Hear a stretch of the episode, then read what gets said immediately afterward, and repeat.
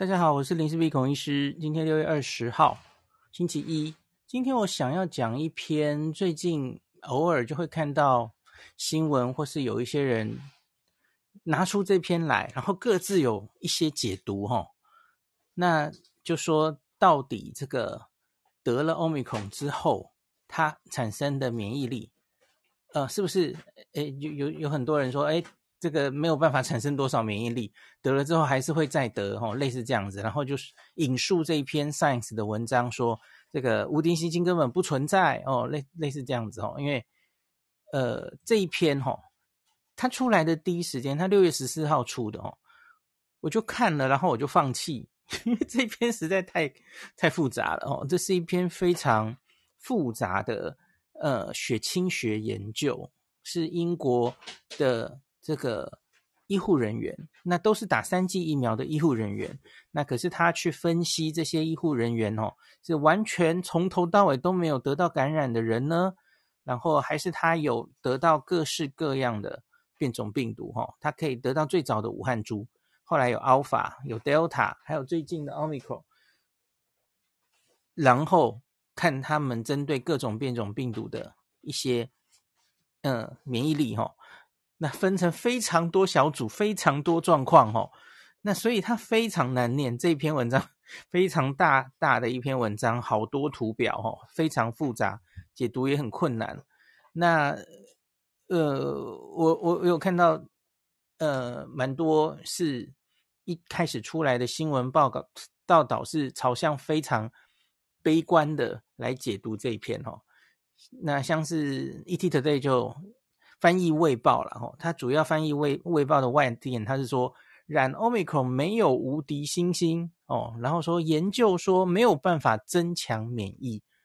也没有办法防重复感染哦，写的就是呵呵 好可怕哦，真的是这样吗？哈，那另外是我们也看到某位网红医师哈，他看到了这篇，他也是很快就发表了他的结论哦，他说 Science 刊登的英国研究发现。打完三剂疫苗又感染过 Omicron，请看注意它的前提哈，打完三剂疫苗又感染过 Omicron，产生的抗体跟 T 细胞对抗 Omicron 的能力是不足的，然后但能对抗其他病毒株，可是对抗 Omicron 是不足的。然后他最后就写无敌星星不无敌，我我自己觉得哈，无敌星星这个词最近实在被。大为滥用，怎么讲呢？引用来就跟大家说，无敌星星根本不存在。哦，就是感染完本来就还会再感染。哦，好，针对无敌星星这个词，我我前面先讲很小一小段，我们接下来再来念这一篇难念的东西哦。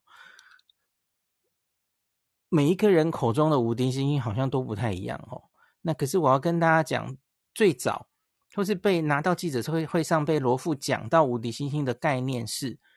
第一个讲无敌星星这四个字，你玩过马里欧兄弟吧？你就知道它本来就是短暂的啊。有人在问说，你的无敌星星可能只是流星，无敌星星本来就是流星，无敌星星只有三十秒吧？你小时候一定玩过嘛？而在新冠的例子，我觉得罗富在记者会上说的那个意意义就是。它是有前提的，哦，马里奥在那一关里面有无敌星星，然后到不同关又又又不行了嘛，哦，那就只有那三十秒啊。那在新冠的话，我觉得它是有前提的，它指的是打三剂的人，然后你得了奥密克戎这一波这个疫情的奥密克戎，而且主要在说的是 BA one 或 BA two 哦，我们现在说的 BA 四或 BA 五又又是另外不同的故事喽，哦，请注意我说的前提哈，哦。那在这一波去年十一月到现在为止，全世界从 BA one 流行到 BA two 的这一大波里面哦，那你假如是打了三剂的人，得到了 BA one 或 BA two，那从大量的数据看起来，主要应该是看丹麦的那个数据哈，丹麦的数据应该是上百万人的一个资料库，然后他发现只有有的确有再感染，可是非常少啊吼。那罗伊军就是从这一件事看的哦，然后另外当然还有一些别的研究是说去拉嘛哦，再感染会发生在多久之内哦？通常都发生在三个月之上，所以因此他就抓三个月内，三个月内，那通常在这一波，假如你已经等等同是打了四剂，对吧？暴露了病毒三四次了哈，三次这个疫苗，一次自然感染 Omicron，那你应该不太容易在三个月内再感染 BA one 跟 BA two。讲完了，这是无敌星星的定义。第一个，这个也不是百分之百，吼，的确你要找一个例外，哈，真的在三个月内。感染过有啊，丹麦那个又没有告诉你是零，当然不是。医学通常都不是零跟一的问题嘛。好，第二个，它本来就不持久啊，这这有什么好意外的呢？所以我觉得从头到尾啊，其实本来就没有在强调无敌星星这件事，这件事很重要吗？那我自己想讲的是，也是何美香老师一直带给大家观念的事情是，我我也。预期应该会是这样的。我们要强调的，其实不应该是短暂的无敌星星，应该是随着这么多的、这么多次的感染，这么多的疫苗打下去，我们身体到底会不会记住这些免疫记忆？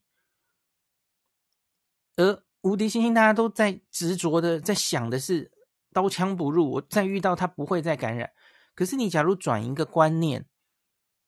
假如我们现在讲的是防重症的话，防重症的无敌星星有没有存在？真的那就只有三个月吗？我想应该不是哦。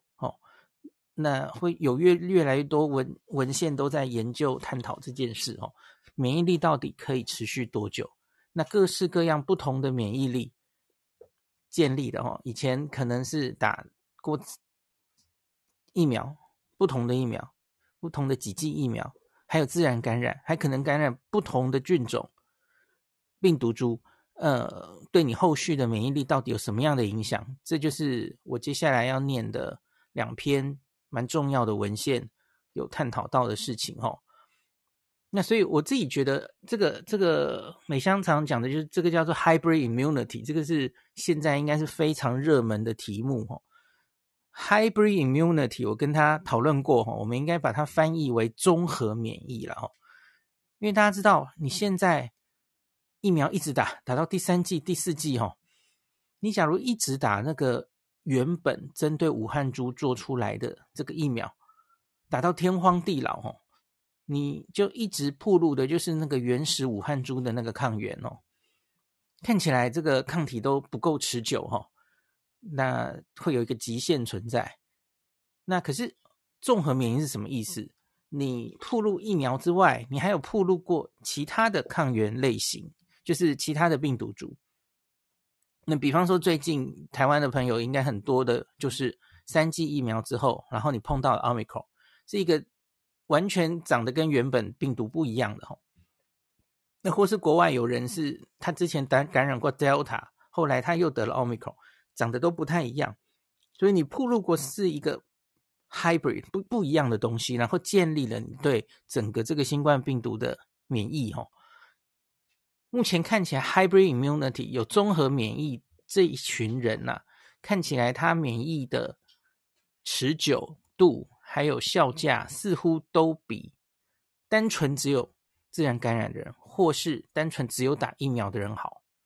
那我觉得美香从头到尾想表达的就是这件事，而这件事它其实也不是要鼓励大家去染疫哦。我知道很多人会针对他说感染 Omicron 是祝福的这件事哈，对他批评哈。可是我觉得他他的意思真的不是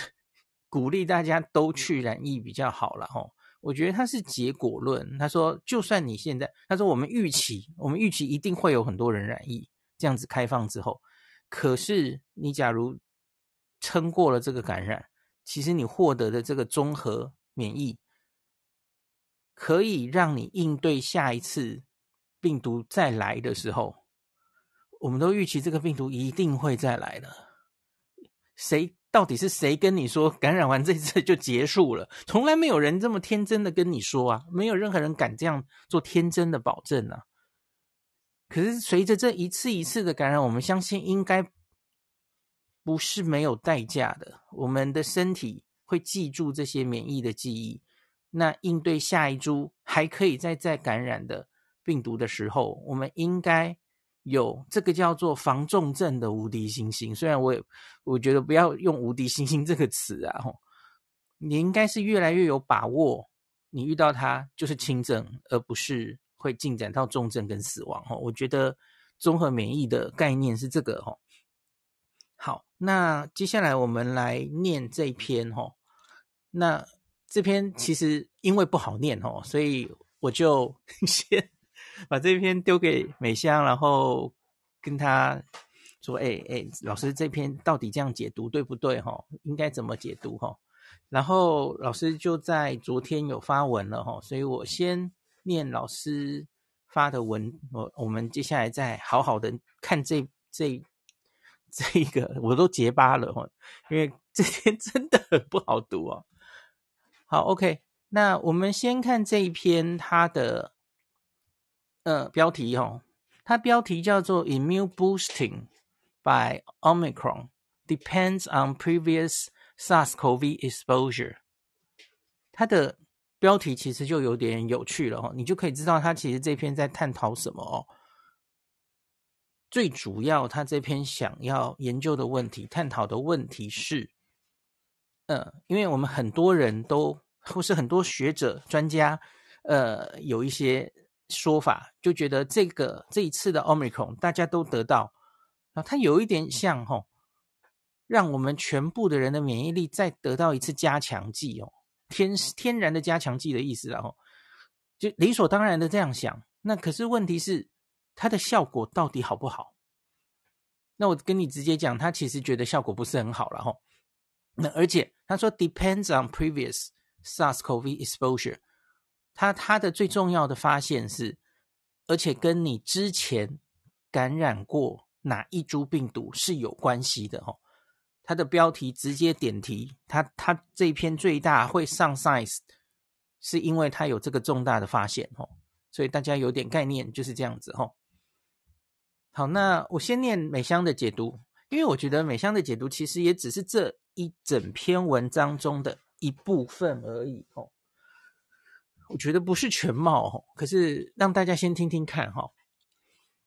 那美香写厘清误解，然后希望这只是误解而不是谣言哦。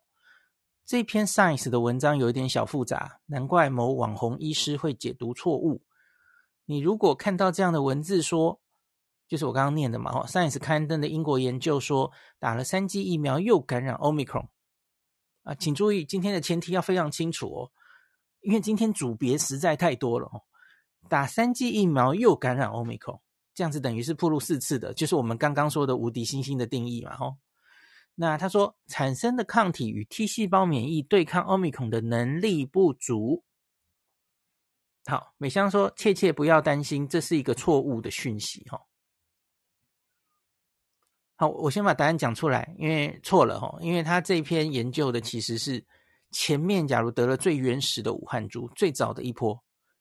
英国很多这样的人，国外很多这样的人，台湾几乎没有这样的人哦，除了秦姓台商，不是秦姓台商，我在讲什么？金巴里台商就是 最早的武汉株了哦，零星的人嘛，最早的原始武汉株得过的人，两年多了，然后后来。打了三剂疫苗，那你再感染 Omicron，这是五次暴露哦，五次哦。然后这篇文章发现，这样五次暴露的人，其实他抗体生成的很烂，这是这篇文章最主要的发现。好，完全不一样哦，完全不一样哦。好，那美香讲比较详细哈、哦。他说这篇文章的正确讯息，这个研究是疫情期间长期追踪英国医护人员。感染不同新冠变异株跟接种疫苗的记录，并分析在感染之后对于病毒的抗体还有细胞免疫的反应。它抗体有去做哈，而且都有做综合抗体，然后还有做细胞免疫，就是做的非常完整，所以因此这篇才会上 Science。那其实它人数不是很多哈，我等一下自己念的时候会跟大家讲人数很少。好那最终结果是根据感染记录分若干组啊，分成了六组哦。其实这个只不过是这篇文章的第这是图六还是图五？哦，这篇文章其实做了非常多多个重要的对照组。那可是这个六六组是怎么样呢？第一组是从来没有被感染过的人，哈、哦。那这些所有英国参与研究的医护都接种三剂疫苗哦，只是就在看他们的感染状态哦。那这个感染状态当然是这一群是已经追踪了两年多的一群英国医护人员，然后都密切的哦。就是有风吹草动就会去测 PCR 嘛，然后所以都很确定他们是感染哪一株，那这一些证据也都有用 N 抗体来佐证哦，他们就是在什么时候 N 抗体变成阳性了，那就很明显就是那个时候感染的哦，这个最正确凿这样子哦。好，第一组就是从没被感染，就只有打过三剂疫苗的人哦，很重要的对照组嘛哦。那第二组就是被武汉株感染的人。最早感染过，后来就没有再被感染吼。那第三组是被 Alpha 株感染，第四组是被 Delta 株感染，那第五组是被 Omicron 感染吼。第一次感染就是 Omicron，这个是台湾多半的人是这个状况，对吧？吼，就是前面打三剂疫苗，然后最近被 Omicron 感染吼，这是第五组。好，最后第六组就是我刚刚说的那组吼。他最早最早两年多前被武汉株感染，中间都没有感染哦，中间就打疫苗。那最后他被奥密克戎突破感染，所以总共有六组哈，就请注意这个六组状况是不一样的哦。第一组从没被感染，就是三剂疫苗三次铺路嘛吼。那中间的二三四五等于是四次铺路，那最后一组。是五次暴露哦，前后两株病毒，然后中间三剂疫苗，总共五次暴露哦，哦，状况不太一样。那可是他就来比较这六组的人哦，他们针对 Omicron 还有各种变种病毒，那它的抗体浓度，它的 B 细胞、T 细胞的反应如何了哈？哦那以上六组就是第五组，是台湾多半人的状况。那我们台湾当然也有少数人是第三组，前面被 Alpha 感染过的状况哦，就是三跟五是比较符合台湾的状况哦。那就综合抗体的反应而言呢，一到四组产生的综合抗体，他他就去做了其他的各种变变异株的综合抗体嘛，吼。那他说对于前面四种变异株都有非常不错的效价哦，那可是对奥密克戎的综合抗体则都非常的低，那这个也完全不让人意外嘛哦，那这个是因为前四组哦，那它是虽然有感染，然后虽然有打三剂疫苗，那可是经过一段时间之后呢，对奥密克戎的综合抗体其实很快又即使前面有高过，后来也都下来了哦。那第五组就是被奥密克感染的这一组，台湾多半的人是这种状况的这一组哦。那对每一种变异株含 Omicron，其实都有非常高的综合抗体反应哦。那多数台湾人，也就是有接种疫苗的台湾人，若被 Omicron 感染了，属于这一组，那有广效抗体反应加哦，就是我刚刚说的哦，这个是综合免疫嘛哦，你前面的三剂疫苗。是针对武汉株的，你后来又得了 Omicron，然后这一篇就去做，你对每一种变种病毒其实都有一定的被加强、被 booster 哈，那个综合抗体都起来了哈，而且比前面几组的效果都好，这叫做综合免疫的概念哈，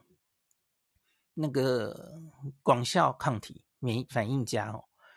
那美香说，或许有一些台湾人在二零二一年感染了 Alpha，它是第三组哦，可是抗体其实也还好啊，虽然没有五好哦。那可是唯独第六组，这也就是这一篇文章主要发现的，被写在标题的哦，第六组反应不佳。你最这个感染了武汉原始株，这是你第一个碰到的这个新冠病毒哦。那后续你打了疫苗，就是等于是原始株碰四次吧，哦，那然后最后你遇到了 Omicron 这种人呐、啊，现在看起来是反应很差，哦，他所有的变种病毒 Omicron 就算了哦，那很怪，因为第六种人吼，他是刚刚得过 Omicron 啊，你你 Omicron 的抗体不上来就算了哦，可是它其他所有前面的别的变种病毒也几乎都起不来哦，这就是一个非常令人意外，在这篇研究里令人意外的发现哦。那不管对哪种变种毒都一样，那作者他的解读是。你最先感染的病毒，你第一次遇到的人啊，吼，对免疫力的产生会有一个先入为主的记忆哦，记忆的印记这样子，呃，英文是 imprinting 啦，吼，你第一次遇到了就的那个病毒株，那个病毒的样子，可能就决定了你免疫之后的整个免疫记忆建立的样子哦。那他是这样解释的啦，吼。那可是这个解释到底合不合理啊？那美香说这样的发现哦，其实仅此这个研究哦，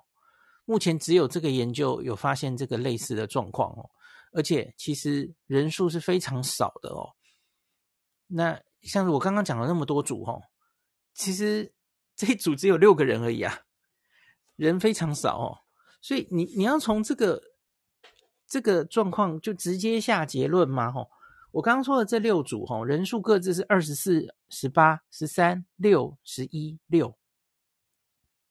那抽血的时间是打完第三针之后的十四周，就是已经四个月了哦。第三针之后的四个月哈，就是连打完第三针 Omicron 的效效果也该降下来了哈。那所以到底是不是真的这样哦？我觉得真的还是有待更多验证的了哈。而且那组才六个人，那你光光看那个图上哦，那个抗体的分布其实也不是每个人都一样啊，哦，我觉得就这样下太武断的臆测哦，不管是乐观的或是悲观的的的解读，我觉得其实都太早了啦哦。好，那当然这个讲的是综合抗体，那当然他还有去看细胞免疫反应哦，其实也一样啦哦，就是黑色的这一组。就多半台湾人这一组其实反应也是最好的哦。好，美香讲的大概就到这里，很简单的讲完了哈。他是化繁为简，然后 就给他解读这样子。那可是我我先不要讲这篇文章本身好了，我们先看一下他在《卫报》上有去访问这一篇文章的一些作者哈，做出一个报道，然后国内媒体有去。引述这个外电，然后所以就会写得非常令人担心这样子哦。好，这篇文章的《卫报》的标题哦是这样：People who caught COVID in first wave get no immune boost from Omicron。第一波得到这个新冠的人们哦，得到 Omicron，他们是几乎没有获得这个免疫加强的。好，这个标题没有问题，对吧？大家听完我刚刚讲的，这是这篇文章最重要的发现嘛？哦，好，可是这篇文章到了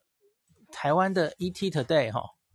它就变成了染 Omicron 没有无敌星星，研究无法增加免疫防重复感染。好，大家应该知道它错在哪里了吧？好，因为它根本没有搞清楚这篇研究的那六组。哦，那。这篇文章的副标，他写哦，打三剂疫苗的人哦，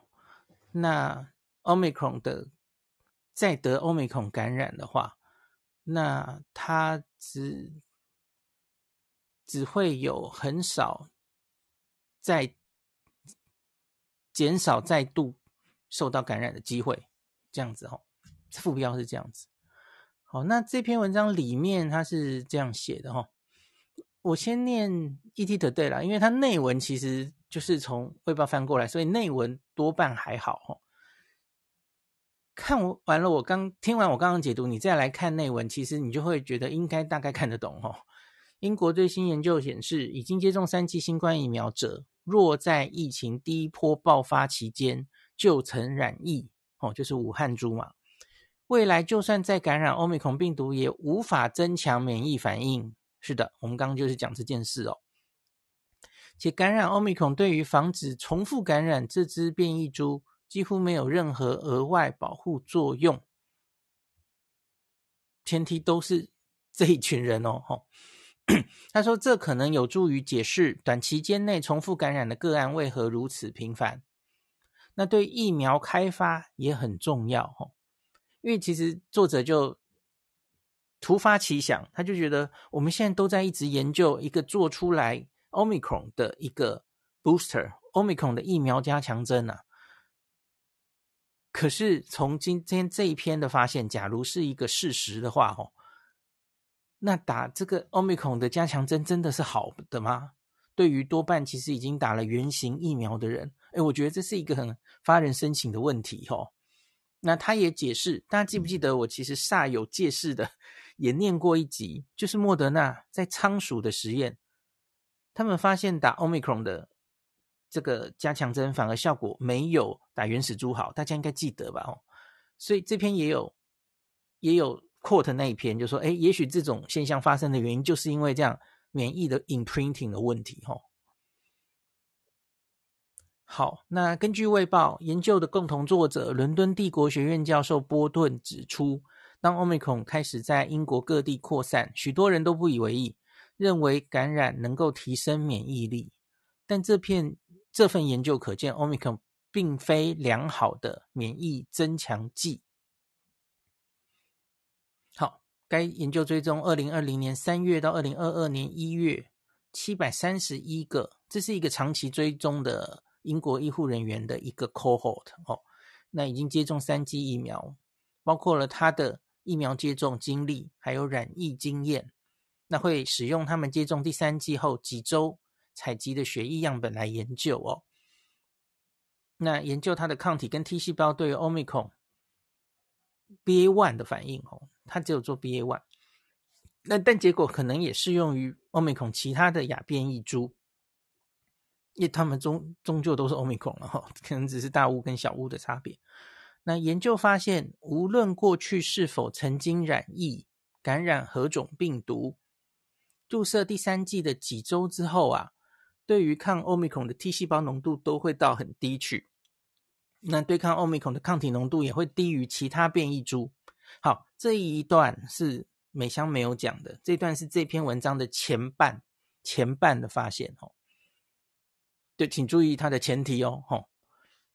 就是一开始他的这个研究的前半其实就是收集这些人，然后第三季后第几周，然后来验一下抗体，就是这样的一个研究而已哦。后半才是加入了，那这些人再去感染 Omicron 之后会发生什么事？哦，这是不一样的研究哦。好，那研究团队表示，抗体与 T 细胞反应结果相同，也暗示若在第一波疫情时感染，随后又感染 Omicron，免疫反应也不会增强。好，这个我们刚刚已经解释了好多遍了哦。那人们普遍认为染疫能增强个人的免疫反应，因此这项发现是格外令人惊讶的哦。那研究的另外一名作者哦，这个免疫学教授奥特曼，诶，这是乌鲁多拉曼吗？啊，不是啦，对不起，好冷。说明过去人们认为哈、哦，奥密克戎等变异株是因为刺突蛋白的突变，使其更擅长逃脱免疫啊。实际上情况可能更糟，因为这种 S 蛋白的适应，哦，如今好像在诱导一种调节或是关闭免疫的反应。当然，这是他对于 imprinting 的解释了，哈。这里就是观察到这个现象要怎么解释，就是当然是大家可以都去解释嘛，哈。那研究团队补充，由于英国人染疫史跟疫苗接种史各自都不同嘛，哦，你之前得的。变种病毒各自不一样，所以他觉得你得到，他有提出来了哈，就是原始株或是 Alpha 这种比较早的哈，似乎都会让你现在产生这个得到欧米孔之后获得再获得的免疫会比较差一点，这样子哈。这些免疫的 imprinting 哈，immune 的 imprint immunological imprinting 会塑造你对下一支变异株的免疫力，这样子哈。那奥特曼最后提到，尽管英国的感染率高，但住院死亡人数仍低，代表很确定的是，疫苗会持续提供预防死亡跟严重疾病的防护。哈，那可是这项现在他们的发现，可能对开发新疫苗是很重要的哦。那引发大家有点忧郁，说其实我们没有获得群体免疫呀、没有建立对奥密克戎的保护性防御，恐怕没有办法摆脱染疫、重复感染跟突破性感染这样的循环。好，这整篇文章卫报大概就是这样的一个报道了哈。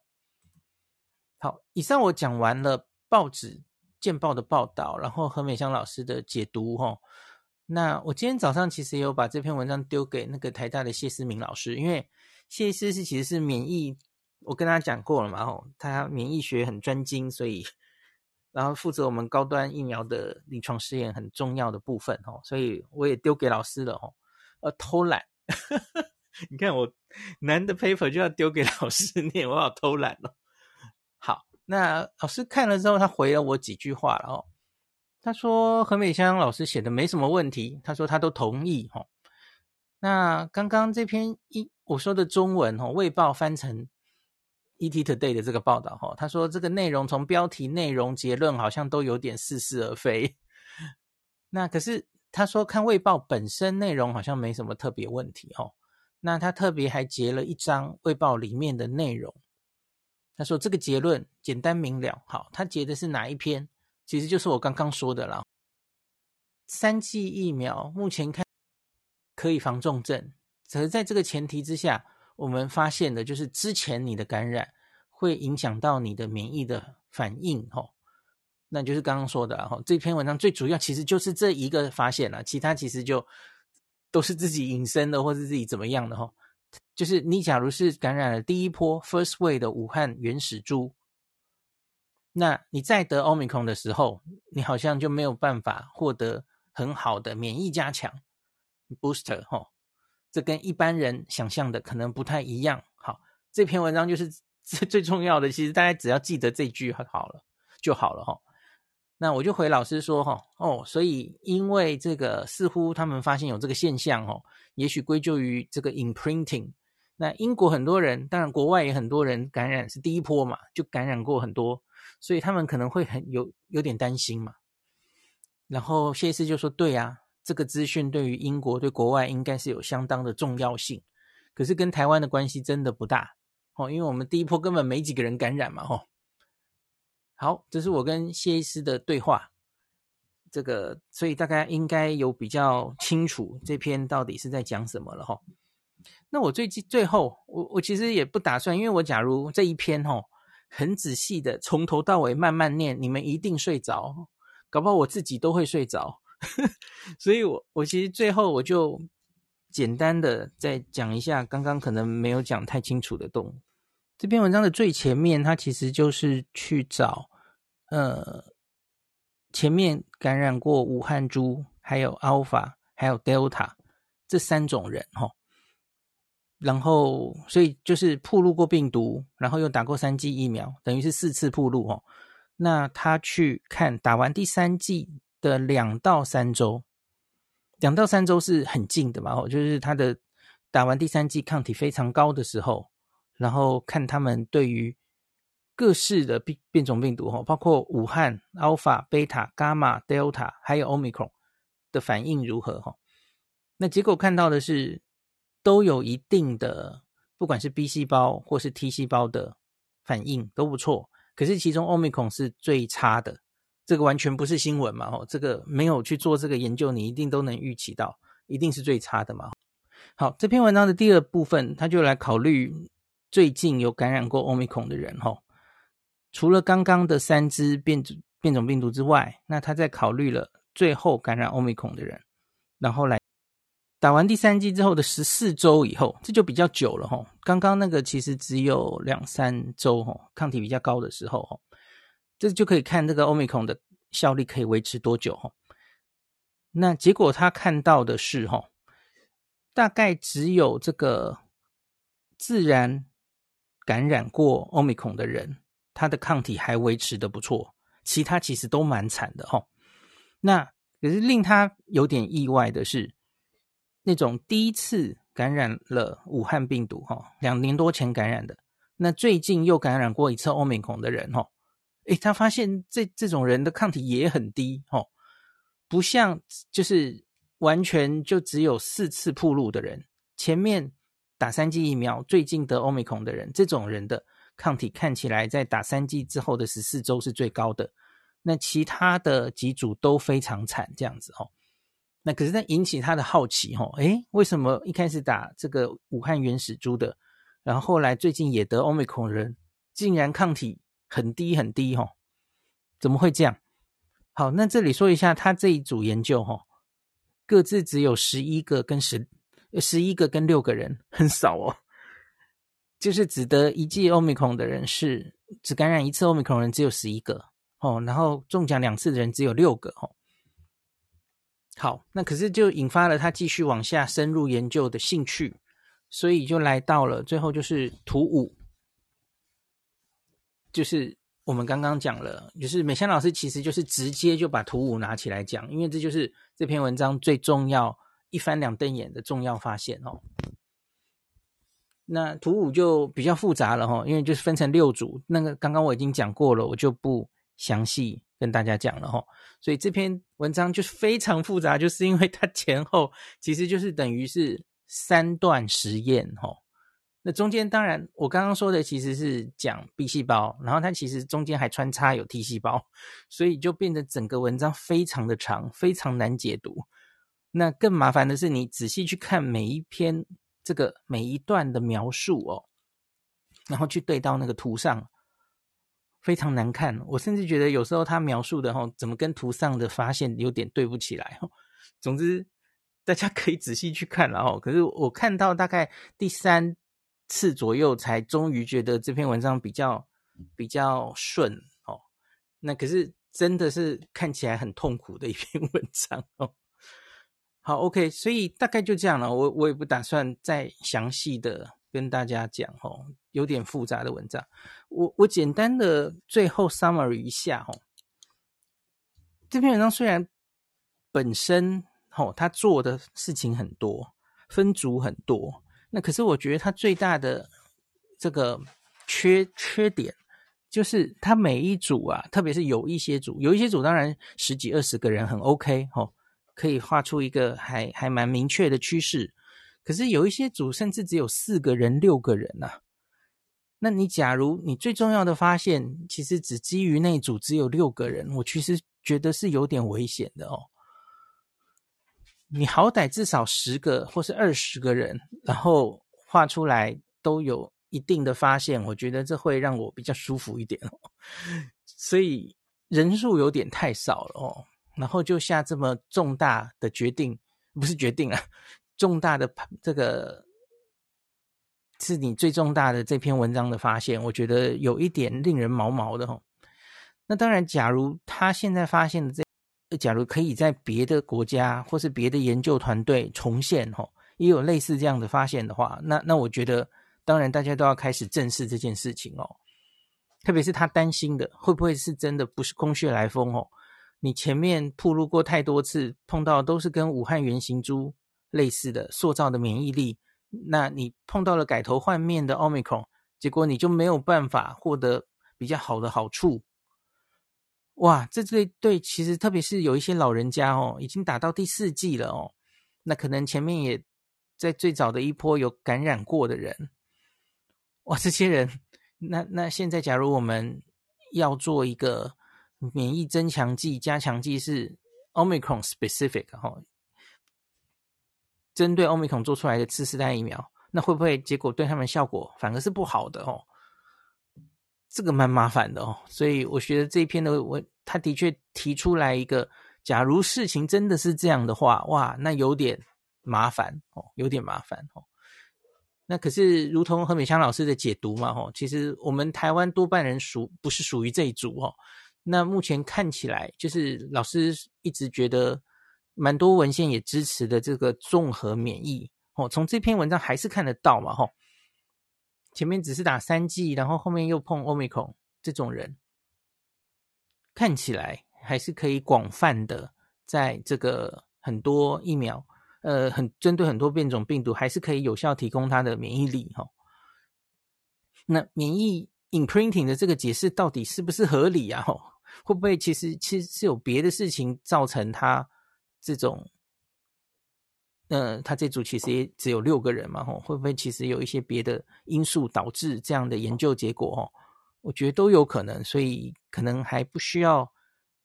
太因为这一篇，吼，我们知道有这个现象就好了，吼，可是也不用因为这样子的研究结果就太过乐观或太过悲观，吼，我觉得就是继续看下去了，哈，类似的研究，我相信接下来会层出不穷的，哈。好，那今天就讲到这里。哎，孔医师晚安，大家好。呃，Hello，Hello，Hello，你有没有念那篇 Science？哇，那篇真的是很难啊。真的哦，那前面我出糗的时候，你有没有听到？我前面一直螺丝。哦，我觉得那个 immunological imprinting 那个东西真的是很需要很多的 data 去 support 这个东西。嗯、那真的是很复杂的。叶医师跟我们发表一下。我我觉得 sample size 还太小，就像美香老师说的结论，这东西很需要大量的资料才能够知道是怎么一回事。那呃，的确有可能是 spike protein 以外的这个东西造成了一些问题，造成一些 immunological imprinting。那也许这个现象可能是 spike protein 做出来的 vaccine 没有那么严重的一个现象。那所以其实可以看科兴跟国药，然后再加上其他的这个 sequence 打出来到底结果怎么样，可以。当做是一个借鉴，这样子，我觉得这东西很嗯，需要再做一点这个 PBO。其实，就你的印象，有没有别的病毒或别的疫苗有这样类似的现象过啊？有一些疫苗在前期有看到类似的现象，对，但是这个部分，嗯，我觉得，我觉得我们可能要再过一阵子再回来好好讨论它，因为这真的是蛮特别的一个现象。呀、yeah，那嗯。嗯，那另外的话，我猜到有另外一个可能是 selection bias，就是他在第一波很容易受感染的那一群人，到底有没有一些 immunological 或是 biological markers 是其他人没有的，或是到底有没有一些 selection bias 的存在？这个可能需要更多的 data。而且，其实他的那个最早感染武汉猪的那组，其实才六个人呢。对啊，这个 sample size 完全无法解答太多东西。一般这样子的，这样子的，我们做这些综合抗体、做些 immunology 研究哦，我们通常会希望一组大概几个人？我看到其实也多半不多，对不对？呃，对，但是六个真的，至少要十个、二十个哦。是，呃，那今天其实我在。呃，公司台台有被问到一个问题，就是为什么这个轻症未打疫苗的掉的这个比重症未打疫苗者还要来得快？就在我们自己确诊者这个综合抗体追踪的这个报告里面，那其实这个应该也不是一个很大的新闻，就是呃，症状越明显的话，它产生的抗体浓度一般是比较高的。对，所以在重症未打疫苗者，他掉的这个速度就相对于这个曲线比这个轻症未打疫苗者还要来的再再缓一点点。那这是也是美香老师常常提到的，就是 Omicron，如果你看这个比对起其他的这个效价，也许它会比较差，没有关系。但是这个东西一部分可能是反映这个 Omicron 它产生的症状相对比较轻微，所以它产生的这个自然的效价就相对稍微的再低一点点。我们是不是也可以想成，那打疫苗的 效价结果就最惨了？因为打疫苗暴露的抗原量，就相对自然感染应该是最少的。嗯，一开始的几个报告有看到不同的 diverse 的这个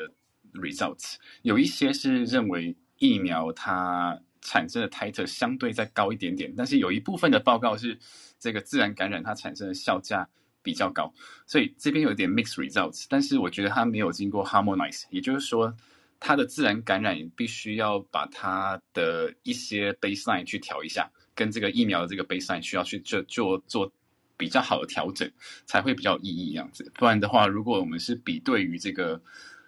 严重的自然感染跟一般的打疫苗，如果它刚好免疫功能可能没有那么的好的话，这样子的比较可能不是那么的 fair。那这个部分，嗯，我觉得这是一个很好的问题，就是目前没有一个很好的答案，就是到底哪一个真的是比较好？对，那但是以前过往的 vaccinology 的经验是，自然感染的效价跟持久度都会比疫苗来得好。